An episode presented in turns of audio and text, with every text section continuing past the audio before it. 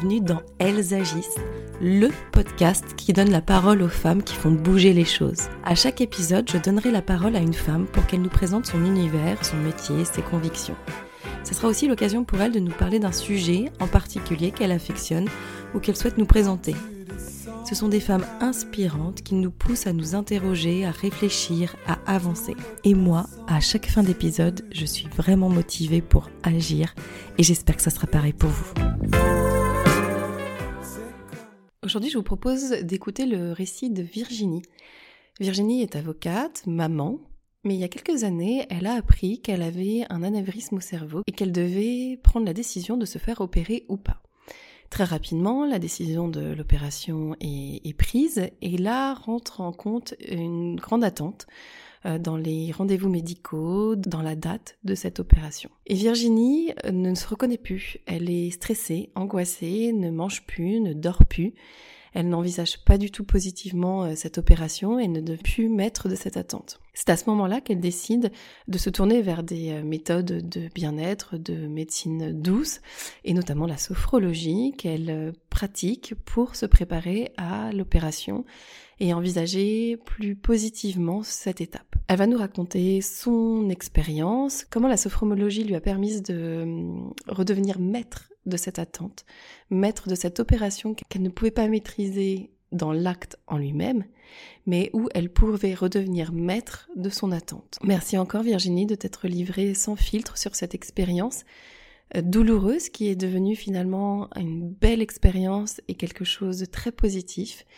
C'était vraiment ce que j'avais envie de vous faire partager, à quel point la sophrologie, si elle ne change pas la finalité de l'événement, elle vous permet de vous y préparer positivement. J'espère que cet épisode vous plaira. Bonne écoute. Bonjour Virginie. Bonjour Émilie. Euh, comment vas-tu?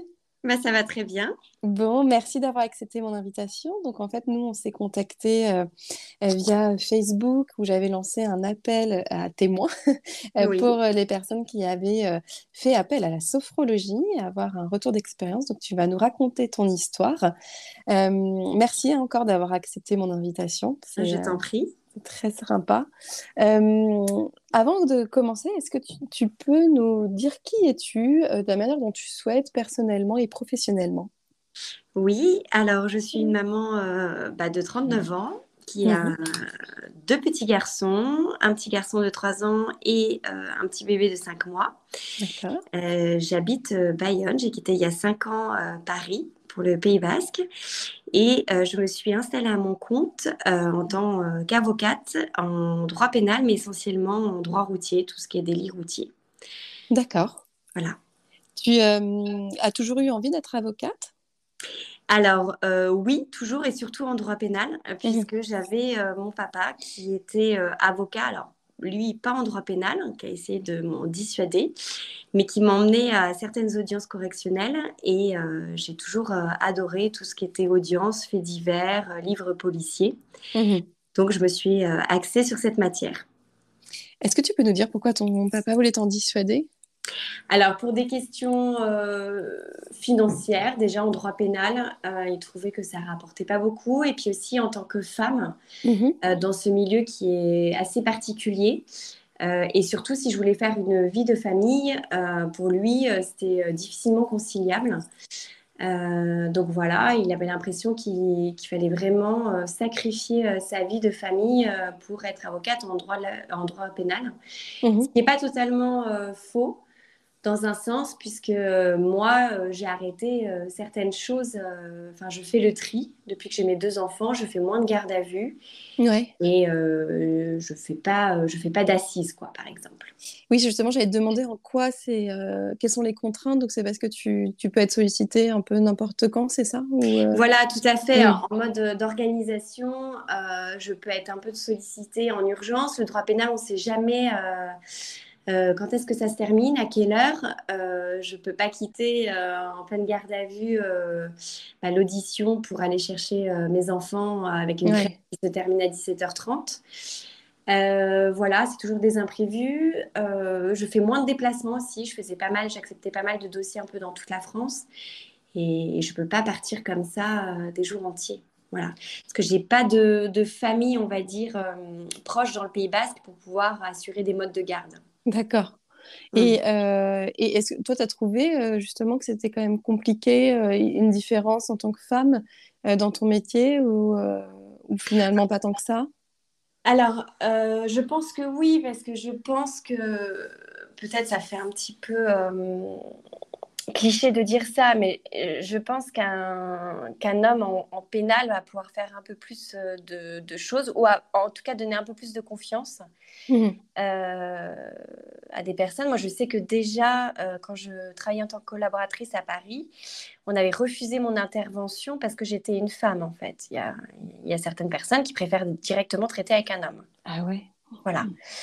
Alors après, euh, étonnamment, pour euh, tout ce qui est un petit peu violence conjugale, maintenant, euh, les hommes auteurs de violence conjugale préfèrent choisir des femmes. Mmh voilà. Ça peut être un frein en tant que femme d'intervenir dans certains dossiers, oui. Et, toi, ce métier, tu te sens épanouie? C'est un métier passion que tu, que tu exerces? Oui, mmh. moi, franchement, oui. parce que je suis un peu tiraillée. là, j'ai un jeune bébé de 5 mois et mmh. de le laisser à la crèche est compliqué. Mais en même temps, je suis très contente de venir euh, au bureau tous les jours et de traiter mes dossiers, de rencontrer euh, de nouvelles personnes, de, nouvelles histoires. Euh. donc oui, je suis épanouie. Franchement, je ne me verrai pas me reconvertir, en tout cas pour le moment. Oui, oui. Bon, et est-ce que donc nous, on va, on va aussi parler de ton rapport et de ton histoire avec la sophrologie. Oui. Est-ce que tu peux nous expliquer dans quelles conditions, toi, tu as fait appel à, la sophrologie? Alors oui, euh, c'était en 2012. Euh, j'avais de très fortes migraines. Bon, j'ai toujours été très euh, migraineuse depuis toute petite, mais là, vraiment, c'était des épisodes très importants à appeler SOS médecin la nuit. D'accord. Donc j'ai décidé de faire appel au père d'un ami qui était neurologue à Paris et qui m'a fait une visite de contrôle, un IRM, juste avant Noël 2012. Donc toi, tu avais quel âge, pour resituer? Alors, pour resituer, j'avais donc euh, j'allais avoir mes 30 ans, euh, j'avais 29 ans. D'accord, ok. 29 ans. Euh, j'avais rencontré mon futur mari non. Mhm. Et, et, donc à cette IRM, on a détecté un anévrisme congénital en fait, donc derrière l'orbite de l'œil droit. Donc il dépassait dans les méninges. donc voilà, donc l'annonce a été assez dure.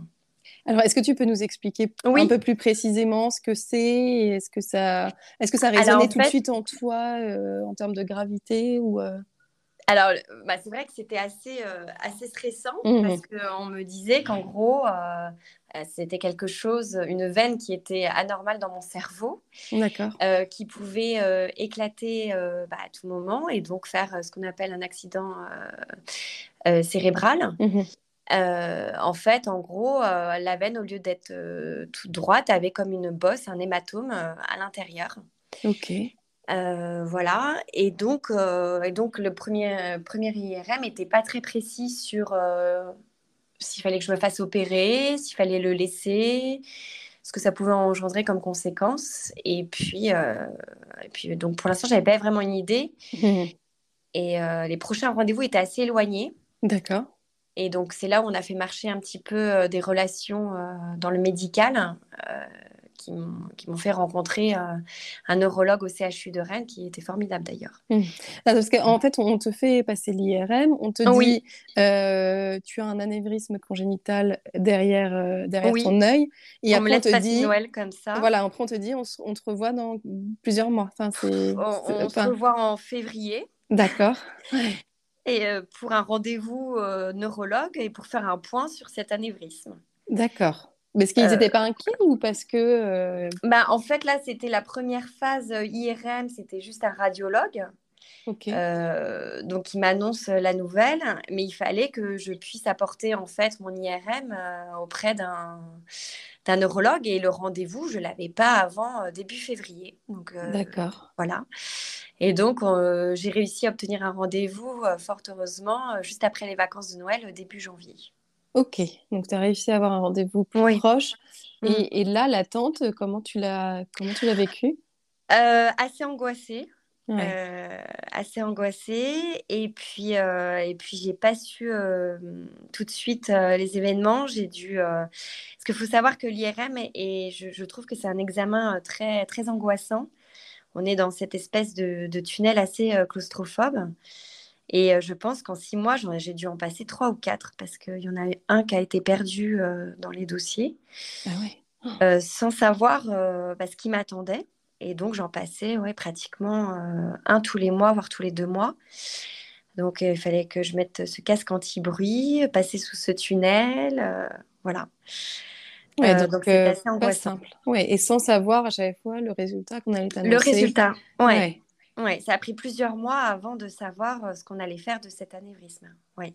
Donc, quand tu vas à ton rendez-vous chez ton spécialiste euh, à Rennes, oui. Euh, comment ça se passe? Alors, pour le moment, ben, voilà, on est je, suis accompagnée de mes, parents. et donc, il m'explique qu'on ben, doit faire encore plusieurs IRM jusqu'à une décision finale de l'opérer. Euh, mais ça, je l'ai par, euh, message interposé, même pas par mon neurologue. Donc, euh, ça a été assez dur à, entendre.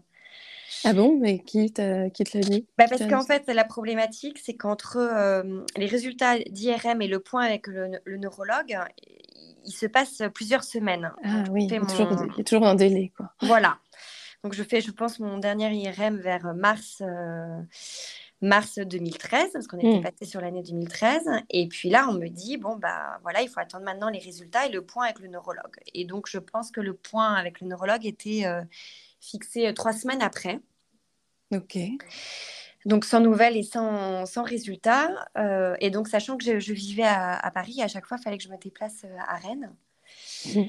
Euh, et en fait, euh, j'ai appris que je devais me faire opérer par ma tante qui était médecin et qui m'a laissé un message en me disant T'inquiète pas, l'opération, euh, c'est une routine, ça se passera très bien. Elle avait, on va dire. Elle avait. Ah oui, elle a lâché le mot opération. Oui. Alors que toi, tu n'avais pas ça en tête. Ou en tout cas, tu ne l'avais pas officiellement en tête. Je ne l'avais pas officiellement, mais mes parents étaient au courant en fait. Donc j'ai vécu ça un petit peu comme une trahison. Oui. oui. Et, voilà, donc ça a été un petit peu euh, le, drame. Euh, et c'est vrai que je l'ai euh, très mal, mal vécu d'apprendre que je devais me faire opérer. Enfin, l'anesthésie générale me faisait une peur bleue. D'accord.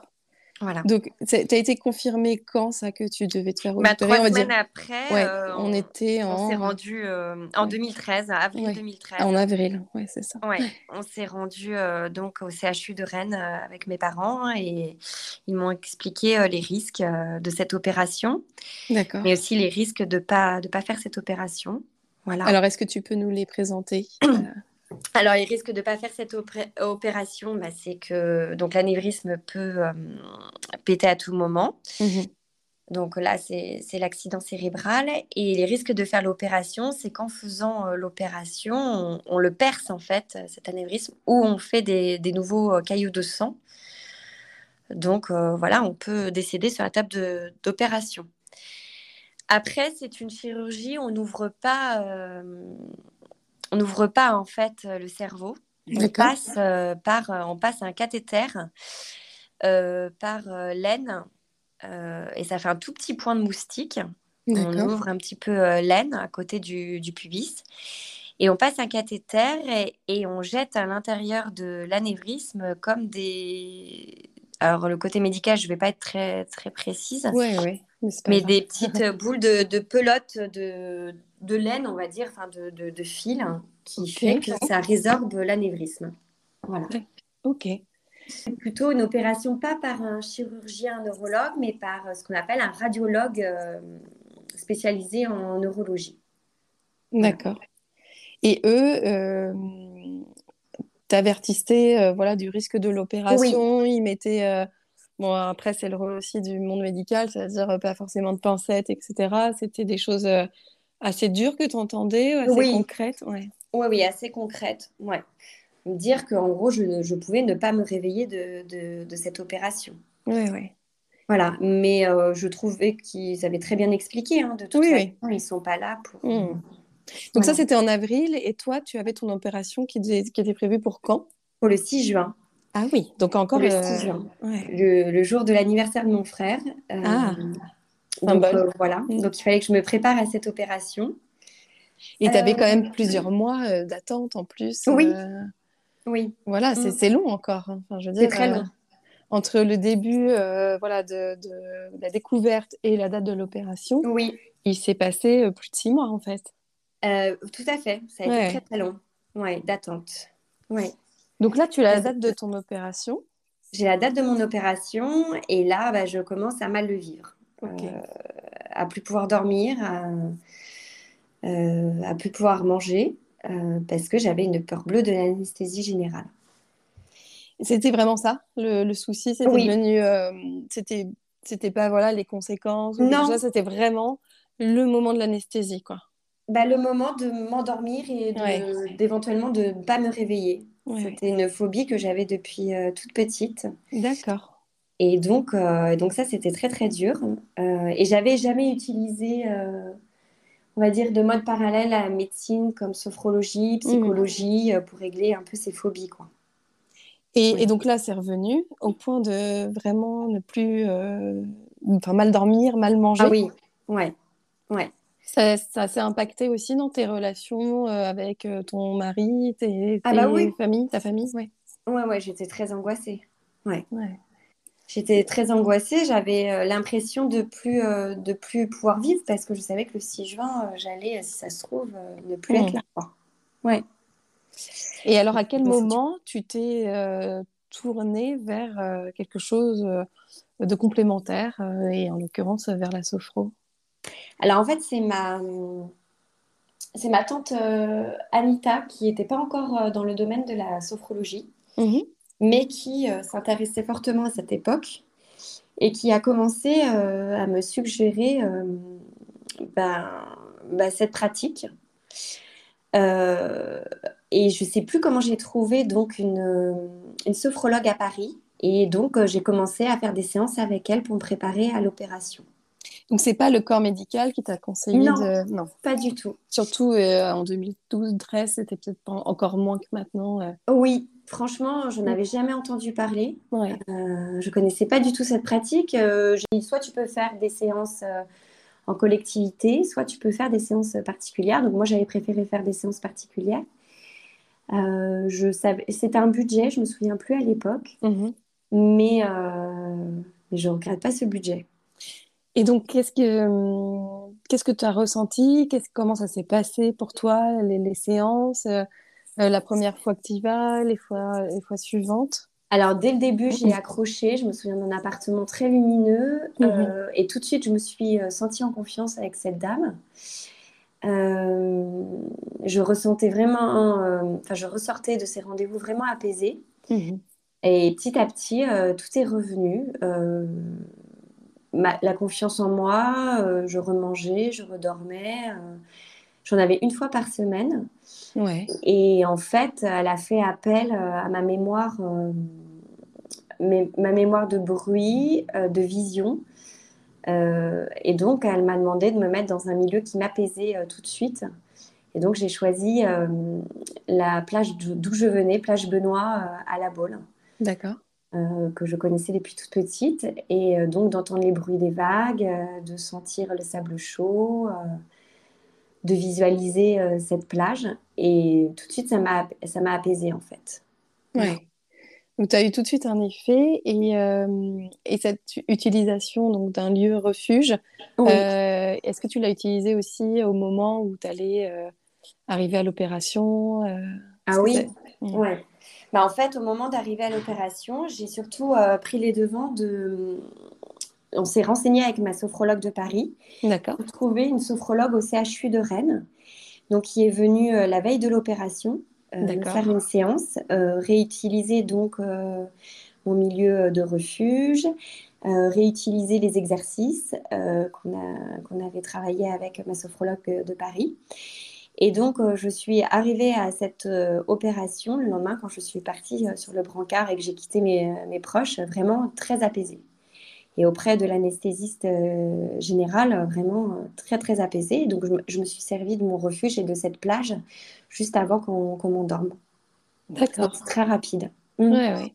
Et donc, est-ce que euh, es... donc tu disais, euh, tu t'es passé rapidement dessus, mais que euh, tu, tu as repris goût à manger, tu as réussi à, mieux dormir. Oui. Est-ce que tu penses que c'est vraiment lié à la sophrologie? Ah oui.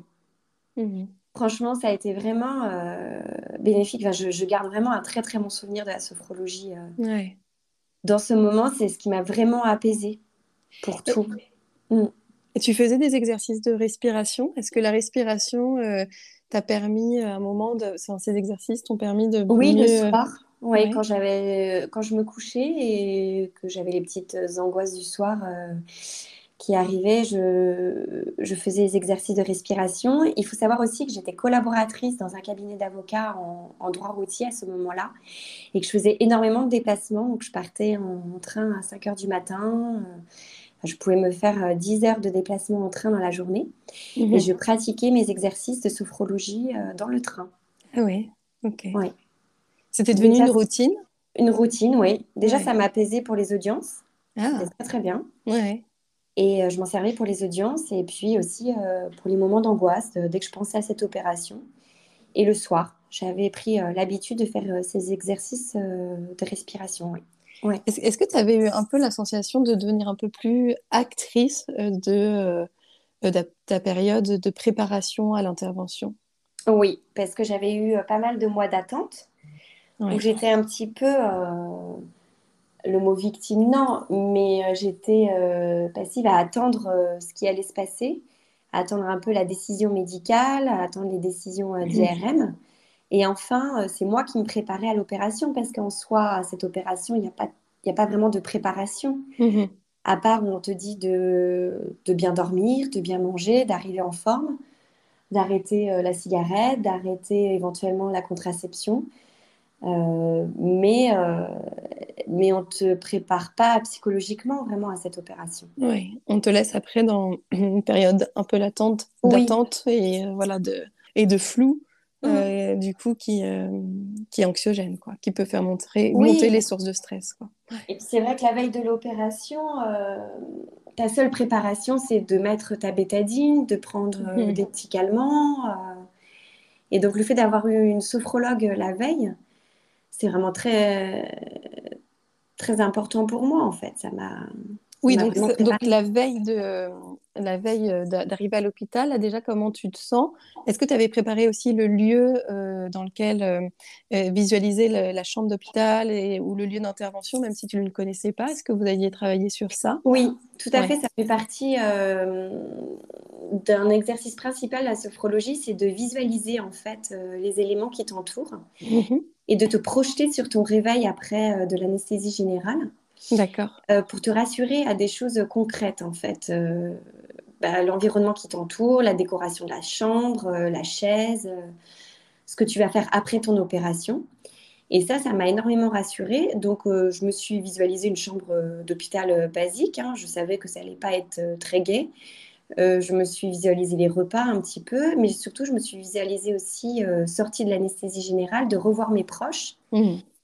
Euh, ce que j'allais faire après, ce que j'allais vouloir euh, manger, euh, ce que j'allais vouloir faire, à ma sortie d'hôpital, ce que j'allais vouloir faire, retourner sur la plage, etc.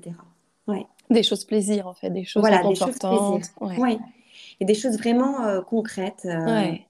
Visualiser ta chambre d'hôpital, la salle de réveil aussi visualiser, même si je connaissais mmh. pas trop une salle de, de, réveil. Essayer de la visualiser, voilà, le plus possible. Et quand tu es donc à l'hôpital, que la sophrologue que tu ne connaissais pas finalement arrive, elle, elle, elle te fait euh, travailler sur quoi? Qu'est-ce qui, euh, elle vient en complément de ce que tu avais déjà travaillé ou euh, elle t'a apporté des choses nouvelles? Ah non, elle est venue vraiment en complément parce que j'ai pas voulu me mélanger avec d'autres. D'autres modalités d'exercice, je voulais vraiment garder tout le travail qu'elle était effectué avec ma sophrologue à Paris. Euh, donc en fait, elle est venue en complément et elle m'a surtout fait une petite séance de détente, on va dire, allonger, hmm. des exercices de respiration. On va dire plutôt la base de la sophrologie. Ok. Mais euh, généraliste. Mais c'était nécessaire. en tout cas, ça t'a fait du bien de l'avoir euh, cette séance avant d'aller au bloc. Ah oui, franchement, je conseillerais à tout le monde de faire appel mhm. à des médecines, on va dire parallèles, pour se préparer à une opération. Oui. oui. Et euh, Et, les médecins, et quand tu es arrivée à l'hôpital, est-ce que tu ils, ont remarqué justement que tu étais assez détendue Est-ce qu'ils ont évoqué les bienfaits que, de la préparation que tu as eue? L'anesthésiste générale, qui était une femme, oui. Oui, oui. elle a été vraiment surprise par, par le fait que j'étais vraiment très détendue, très paisible, joyeuse. Et, et, franchement, elle a rejoint mon avis sur, sur les bienfaits de la sophrologie. Mmh. elle, était, elle, elle est entièrement convaincue, elle était entièrement convaincue que ça, ça change quelque chose. Et le neurologue avec qui j'en avais parlé, le docteur Gauvry, qui m'a opéré, euh, m'a dit de toute façon, euh, un, patient, enfin pour nous, c'est vraiment euh, un bienfait d'avoir des, patients détendus. Ça fait une partie du, travail de l'opération. Ah oui. Mm. Oui, ça aide, voilà. Oui. À, pas avoir de barrière ou de stress ou de tension musculaire, etc. Voilà, tout à fait. Le corps est, détendu. Et puis l'anesthésiste, bah, c'est plus facile pour elle en fait. Bien sûr. Mm. Alors, et après, donc l'opération se passe. Euh, mm. Elle se passe bien?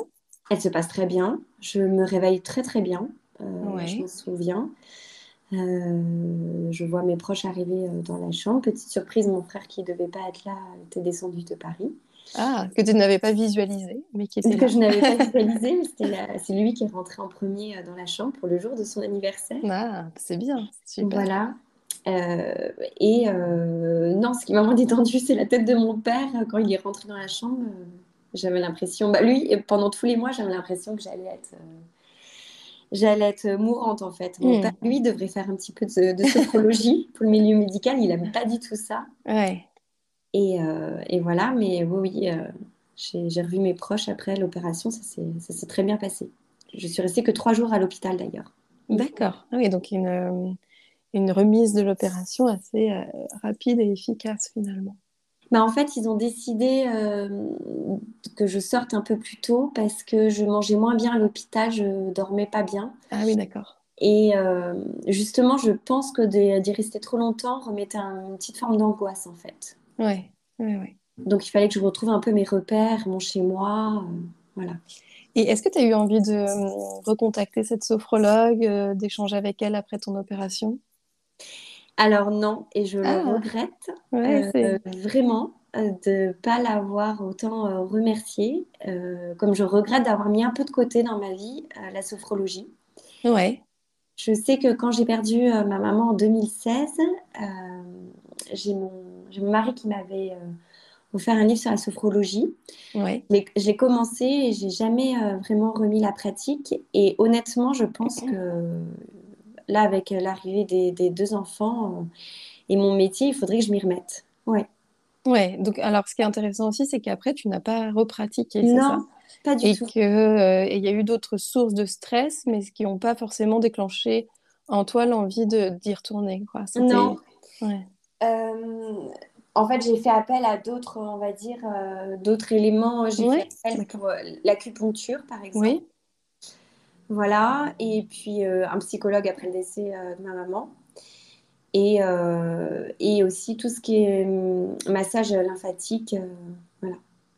Ça aussi. Mais en fait, ça m'a, par contre, ça m'a fait développer un sens pour faire appel à d'autres médecines parallèles, en fait, d'autres pratiques. Ouais, parce qu'avant, ce moment de l'opération, tu n'étais pas forcément familière avec ça, quoi. Pas du tout. Ouais, c'est pas du tout ces pratiques. Non. Mais ce qui est assez marrant, c'est de l'avoir utilisé à un moment précis et que ça reste comme une histoire entre vous. Tu vois ce que je veux dire? Que, Ah oui, vraiment, en fait, je ne sais pas, c'est sacralisé un petit peu. Je crois que j'avais pas envie de, de réutiliser euh, cette pratique. Vraiment, c'est, j'en garde, je pense que c'est un des souvenirs les plus forts euh, de, de, cette période de ma vie qui, normalement, euh, ne devait pas être positif. Et en fait, ça ça a entraîné vraiment une expérience très très euh, positive, la sophrologie. Ouais, c'est euh, mm. fou, c'est fort, oui, effectivement.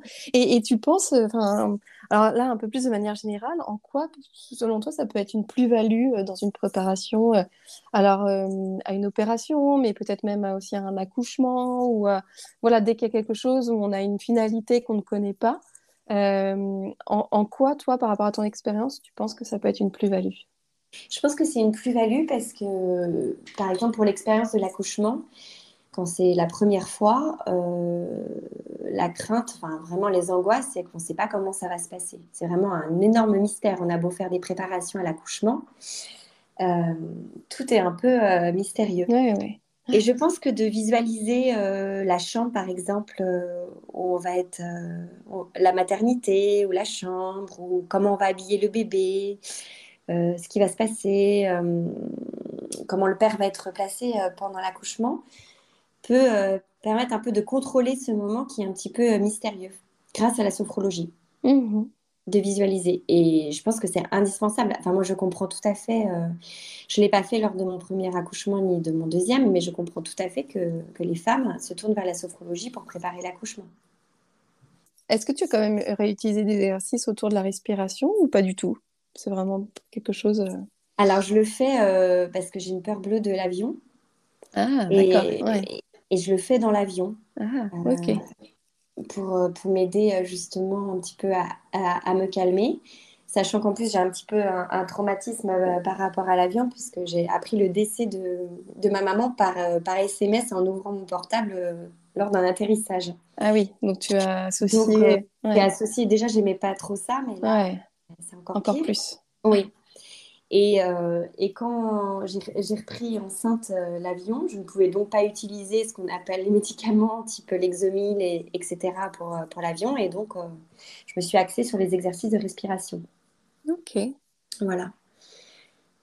et de toute façon, je pense que la respiration. Et en parallèle, j'ai fait un peu de, de yoga. Donc, de toute façon, je pense que les exercices de respiration liés à la sophrologie, ça sert dans, dans tout dans tout domaine en fait. Bien sûr. Médical, euh, phobie, euh, et même dans ma profession euh, d'avocate en fait, pour gérer le stress. Et est-ce que tu aurais ta définition, ta propre définition de la sophrologie Si je te demande voilà, de qu'est-ce que c'est, comment tu, tu l'expliquerais, comment tu la définirais? Je dirais se poser. D'accord.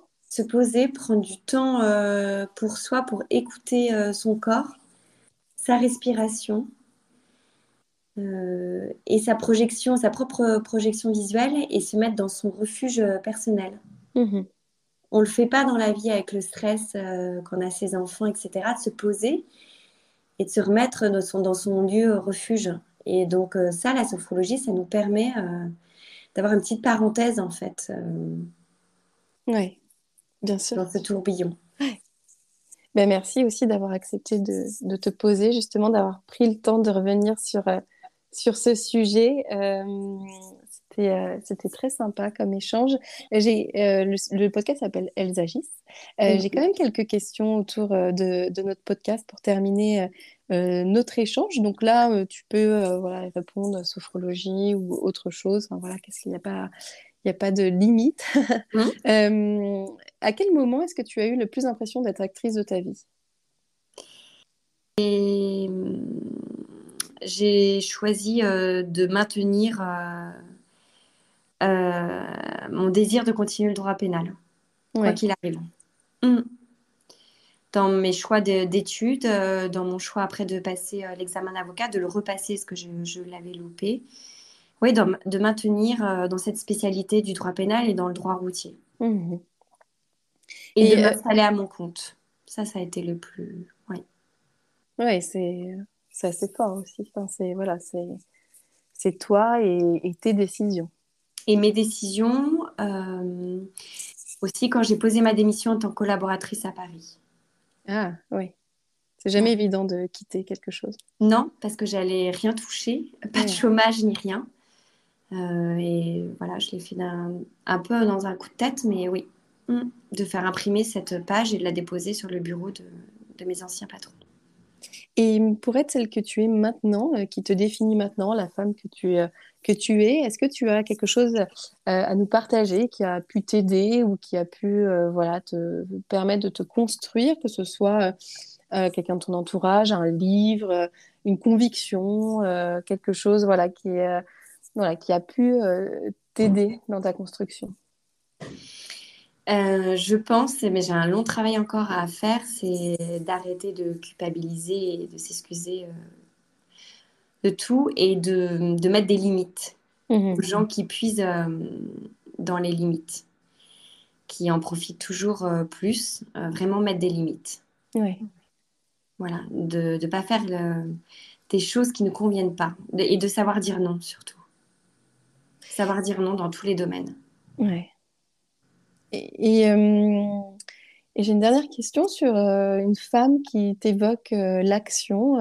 Le, podcast s'appelle Elles agissent. Est-ce qu'il y a une femme qui est symbole, qui, voilà, qui représente pour toi une manière d'agir et une source d'inspiration?